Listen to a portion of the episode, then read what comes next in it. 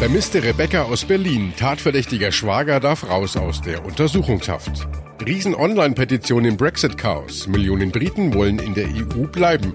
Und Bestürzung in der Nationalmannschaft. Rassistische Ausfälle gegen Fußballstars. Besser informiert aus Bayern und der Welt. Antenne Bayern. The Break. Willkommen zum Nachrichtenpodcast von Antenne Bayern. The Break ist die Auszeit für mehr Hintergründe, mehr Aussagen und Wahrheiten zu den wichtigsten Themen des Tages. Es ist Freitag, der 22. März 2019. Redaktionsschluss für diese Folge war 16 Uhr. Ich bin Antenne Bayern Chefredakteur Ralf Zinno. Dieser Fall bewegt seit Wochen Menschen in ganz Deutschland. Seit dem 18. Februar ist die 15-jährige Rebecca aus Berlin verschwunden. Die Polizei ist sich sicher, dass das Mädchen getötet wurde. Und eine Zeit lang waren die Ermittler sich auch ziemlich sicher, dass es schwerwiegende Verdachtsmomente gegen den Schwager der 15-jährigen gibt. Jetzt ist der Schwager aber überraschend aus der Untersuchungshaft entlassen worden. Die Staatsanwaltschaft teilte mit, es gebe Zweifel am dringenden Tatverdacht des 27-jährigen.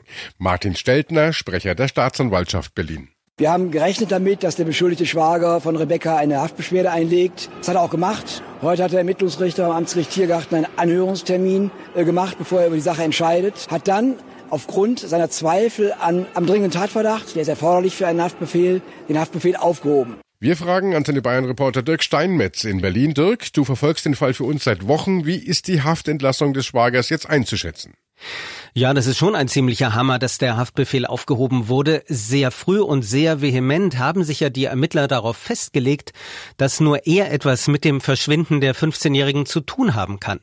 Der 27-Jährige war mit Rebecca allein im Haus. Das ist der Stand, den wir alle haben. Danach wurde sie nicht mehr gesehen. Interessant ist ja, dass Rebeccas Eltern und Schwestern immer wieder bekräftigt haben, dass sie ihn für unschuldig halten. Und äh, lass uns nochmal zurückschauen. Was weiß man sicher im Fall Rebecca? Also sicher ist, dass sie am Wochenende vor ihrem Verschwinden bei einer ihrer älteren Schwestern war, in Britz. Das ist ein Ortsteil des Bezirks Neukölln. Dort hat sie auch in der Nacht auf Montag übernachtet. In der Schule kam sie am Vormittag dann aber nicht an. Abends haben ihre Eltern Rebecca als vermisst gemeldet. Drei Tage später hat dann die Polizei eine Suchmeldung herausgegeben. Eine Mordkommission hat ermittelt und eine Woche später ist dann Rebeccas Schwager als Verdächtiger verhaftet worden. Dirk, was haben die Ermittler gegen den Schwager denn überhaupt in der Hand? Ja, er war mit dem Auto unterwegs. Auf der Autobahn südöstlich von Berlin kann wohl nicht ganz schlüssig erklären, warum. Außerdem sollen im Kofferraum des Autos Haare von Rebecca gefunden worden sein. Das wäre jetzt bei einem Außenstehenden natürlich ein starkes Indiz dafür, dass derjenige, der mit diesem Auto fährt, auch mit dem Verschwinden etwas zu tun hat. Aber die Familie sagt, Rebecca hat noch ganz kurz vor ihrem Verschwinden im Kofferraum gesessen und äh, irgendwie gespielt und dann ist es natürlich kein so starkes Indiz mehr. Die Polizei, die geht von einem Tötungsdelikt aus, aber es ist keine Leiche gefunden worden. Und die Staatsanwaltschaft betont nun, sie wird weiter gegen den 27-Jährigen ermitteln. Er wird auch im Verfahren weiter als Beschuldigter geführt. Es hat sich nichts geändert. Der Beschuldigte ist der Schwager von Rebecca. Bloß, wir befinden uns im Ermittlungsverfahren. Äh, es geht um einen Verdacht. Es geht um verschiedene Verdachtsstufen. Und es gibt gegenwärtig gegen ihn keinen dringenden Tatverdacht, muss man ganz klar sagen. Es geht um ein Ermittlungsverfahren. Es geht um Verdachtsmomente. Nicht mehr und nicht weniger. Gibt es denn noch irgendwelche anderen Vermutungen über Rebeccas Verschwinden, andere Spuren, die die Polizei verfolgt? Ja, es gibt Gerüchte, dass sich die 15-Jährige vielleicht mit einem Internetflirt treffen wollte. Was da dran ist, schwer zu sagen. Ihr Handy soll im Haus des Schwagers ausgeschaltet worden sein und danach wurde es auch nicht mehr eingeschaltet. Und naja, also wenn sich eine 15-Jährige mit jemandem trifft, dann hat sie normalerweise ihr Handy dabei und zwar eingeschaltet, oder? Also die Kriminalpolizei, die geht davon aus, dass Rebecca getötet wurde. Es bleibt das bestehen, was wir seit zwei Wochen wissen. Da hat Michael Hoffmann, der Chef der Mordkommission bei Aktenzeichen XY, sich geäußert. Wenn wir die allgemeinen Ermittlungen übereinander legen, hierbei auch das Telefonverhalten von Rebecca äh, beachten und die Auswertung der Routerdaten aus dem Haus äh, des Schwagers, kommen wir zu dem Schluss, dass Rebecca das Haus nicht verlassen haben dürfte. An der Einschätzung der Ermittler scheint sich nichts geändert zu haben, aber der Haftrichter hat nun entschieden. Und äh, bei der Suche nach Rebecca ist man ja offensichtlich auch nicht weitergekommen. Ja, die Polizei hat alles Mögliche gemacht. Die hat ein Waldstück abgesucht, an Straßen Personenspürhunde schnüffeln lassen. Auch in einem See wurde gesucht mit Tauchern. Das alles geht weiter. Klar, man möchte natürlich am liebsten Rebecca lebend finden. Die Hoffnung allerdings schwindet. Man sucht eigentlich nach einer Leiche. Entscheidender Punkt ist, wir haben Rebecca bislang nicht gefunden, trotz aufwendiger, intensiver Suchmaßnahmen. Wir werden in gleicher Weise aufwendig und intensiv weitersuchen nach Rebecca. Bislang hat sich nichts verändert. Wir haben auch nichts, was den Tatverdacht weiter erhärtet. Im Moment, Stand jetzt, äh, wir wissen nicht, was die Zukunft bringt. Wir hoffen, dass wir die Tat zeitnah aufklären können, aber da können wir jetzt nicht irgendwie in die Zukunft gucken. Die unendliche Geschichte vom Brexit wird noch ein bisschen länger. Das befürchtete große Brexit-Chaos kommende Woche, Freitag, also am ursprünglich geplanten Austrittstermin, ist erstmal abgewendet. Denn die EU gewährt den Briten nun doch noch eine kleine Galgenfrist. Der Austritt Großbritanniens wird um mindestens zwei Wochen verschoben, vielleicht auch etwas länger. Das haben die EU-Staats- und Regierungschefs bei ihrem Gipfel in Brüssel beschlossen. Jetzt gibt es eine Art Zwei-Stufen-Plan. Wenn das britische Parlament dem ausgehandelten Brexit-Vertrag nächste Woche Woche doch noch zustimmt, dann hat Großbritannien bis einen Tag vor den Europawahlen Zeit, geordnet die EU zu verlassen. Das wäre dann Ende Mai. Wenn das Parlament allerdings in London den Austrittsvertrag zum dritten Mal durchfallen lässt, dann bekommt die britische Regierung nur noch zwei Wochen Zeit, nämlich bis zum 12. April, um eine Lösung zu präsentieren, wie es weitergehen soll. In Brüssel ist für uns Antenne Bayern Reporterin Sarah Gesade. Zweimal haben die Abgeordneten im britischen Parlament ja schon deutlich Nein gesagt gesagt, da erscheint es doch höchst unrealistisch, dass die Abgeordneten dem Deal bei der dritten Abstimmung doch noch zustimmen. Ja, über den Fall haben Kanzlerin Merkel und ihre EU-Kollegen natürlich auch gestern gesprochen. Bei einer Ablehnung soll Großbritannien am 12. April schon aus der EU austreten, und zwar ohne Abkommen. Das ist genau der Tag, an dem die Briten sich nämlich für die anstehende Europawahl im Mai anmelden müssten. Und diese Option lassen die anderen EU-Länder auch noch offen. Also sollte Großbritannien bis zum 12. April sagen, wir nehmen an der Europawahl teil, dann wäre grundsätzlich auch noch mal eine weitere Brexit-Verlängerung denkbar. Aber hätte das nicht Nachteile für die EU? Großbritannien könnte dann ja wichtige Entscheidungen mittreffen, obwohl es dann womöglich nicht mehr lange in der EU bleibt. Ja, das sind in der Tat Bedenken, die führende EU-Politiker hier in Brüssel auch haben. Solange Großbritannien Mitglied der EU ist, darf das Land auch die Politik hier in Brüssel mitbestimmen. Auch wenn es dabei um Entscheidungen geht, von denen Großbritannien dann, je nachdem, bis wann der Brexit dann letzten Endes verschoben wird, in Zukunft nicht mehr betroffen sein wird. Auch viele Briten haben das Gezerre um den EU-Austritt satt. Die Brexit-Gegner haben über eine Online-Petition mittlerweile mehr als drei Millionen Unterschriften gesammelt. Ihre Forderung sagt den Brexit einfach ab und lasst uns in der Europäischen Union bleiben. Der Ansturm auf die Website für die Online-Petition ist so groß, dass sie zeitweise gar nicht mehr zu erreichen ist. Auch viele Promis haben unterzeichnet, zum Beispiel der Schauspieler Hugh Grant.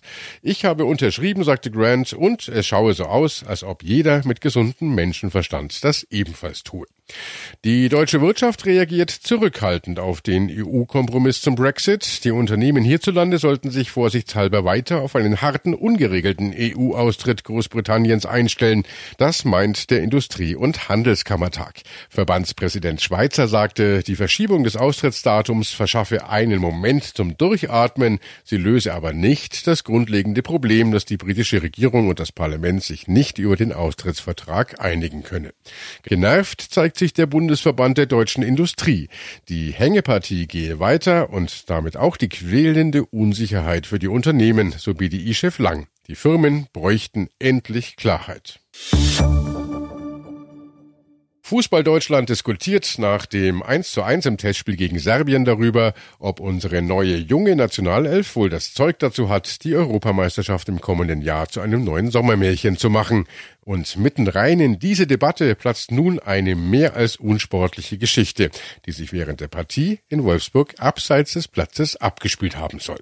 Ein Journalist und junger Vater, der auf der Tribüne saß, hat ein emotionales Facebook-Video gepostet, in dem er sichtlich erschüttert und äh, teils unter Tränen von rassistischen Ausfällen gegen deutsche Nationalspieler berichtet. Antenne Bayern-Reporter Ronny Thurau. Das Video stammt ja von André Vogt, dem Chefredakteur des Basketballmagazins Five. Genau, und er war beim Länderspiel in Wolfsburg im Stadion mit seiner Frau und seiner zweijährigen Tochter. Und da hat er was erlebt, das er dann hinterher unbedingt öffentlich machen wollte. Ich weiß gerade nicht, wohin mit mir und äh, muss ich mir auch jetzt was hier von der Seele reden. In einem noch nächtlichen Facebook-Post berichtet Vogt, wie direkt hinter ihm im Stadion drei Männer, wohl durchaus angetrunken, eigentlich über alles und jeden hergezogen, aber dann eben auch immer wieder rassistisch geworden sein, indem sie nämlich Nationalspieler beleidigt hätten. Weil immer Leroy Sané am Ball war, war halt vom Neger die Rede. Gündogan war auf einmal der Türke und da wurde so pseudo-türkisch geredet, aber immer wieder Neger, Neger, Neger, Neger, Neger. Das sei vor allem in der zweiten Halbzeit dann immer schlimmer geworden. Und er hat die Pöbler ja dann angesprochen. Genau, obwohl er ja mit Frau und kleiner Tochter da war und die rassistischen Pöbler eben angetrunken waren. Habe ich mich umgedreht und gefragt, ist das für euch normal, dass ihr deutsche Nationalspieler als Neger bezeichnet? Daraus entstand dann ziemlich schnell ein Wortgefecht, das immer kranker wurde, so Vogt, bis hin zu Heil-Hitler-Sprüchen. Was alles momentan sich eigentlich nur im Netz abspielt, auf einmal da im Blog. Dieses totale Fallenlassen jeglicher Menschlichkeit. Ja, auf einmal Bimbo und Neger mit Heile Hitler auf einmal. Wir brauchen wieder einen kleinen Österreicher. Und du sitzt da mit deiner, mit deiner gerade zweijährigen Tochter und denkst so, Alter, wo geht das hin? Und was ihn, so Vogt, am meisten schockiert habe. Keiner hat in diesem Blog was gesagt. Keine Sau in diesem Blog sagt was. Vogt beendet deshalb sein Facebook-Video auch ziemlich aufgelöst mit der Bitte. Wenn ihr sowas erlebt, sagt einfach was, Finn. Wenn nie einer was sagt, dann geht das immer so weiter. Ja, und das Video hat jetzt eine riesige Welle losgetreten. Ja, los ging's erstmal in den Kommentarspalten direkt unter dem Video oder unter Artikeln dazu. Zum einen gab's da rassistische oder Hasskommentare von Rechten, aber gleichzeitig sagt Vogt auch, er bekomme viel mehr positives Feedback. Und inzwischen verurteilen Promis, Politiker und Fußballvereine und auch der DFB die drei angeblichen Rassisten und loben André Vogt für sein Aufstehen da.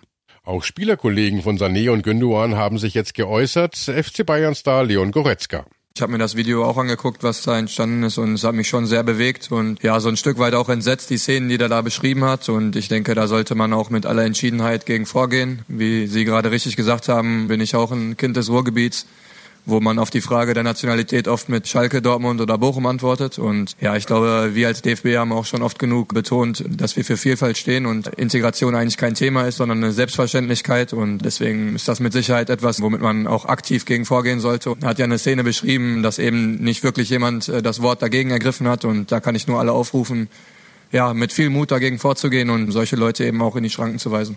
Und auch Marco Reus von Borussia Dortmund hat ihm da beigepflichtet. Sowas ist natürlich eine Sache, die, die absolut nicht geht und wofür wir auch absolut nicht stehen. Und dagegen sollte echt äh, vorgegangen werden. Und wir stehen wirklich da, dafür einfach für diese Vielfalt, egal welche Hautfarbe, ja.